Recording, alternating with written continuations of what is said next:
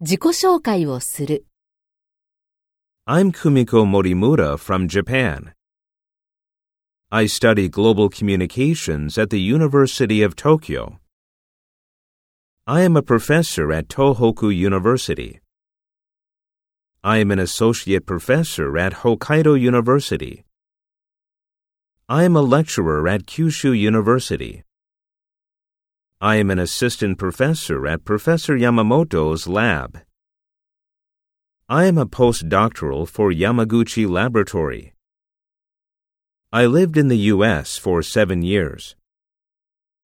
I studied at a state university in Canada.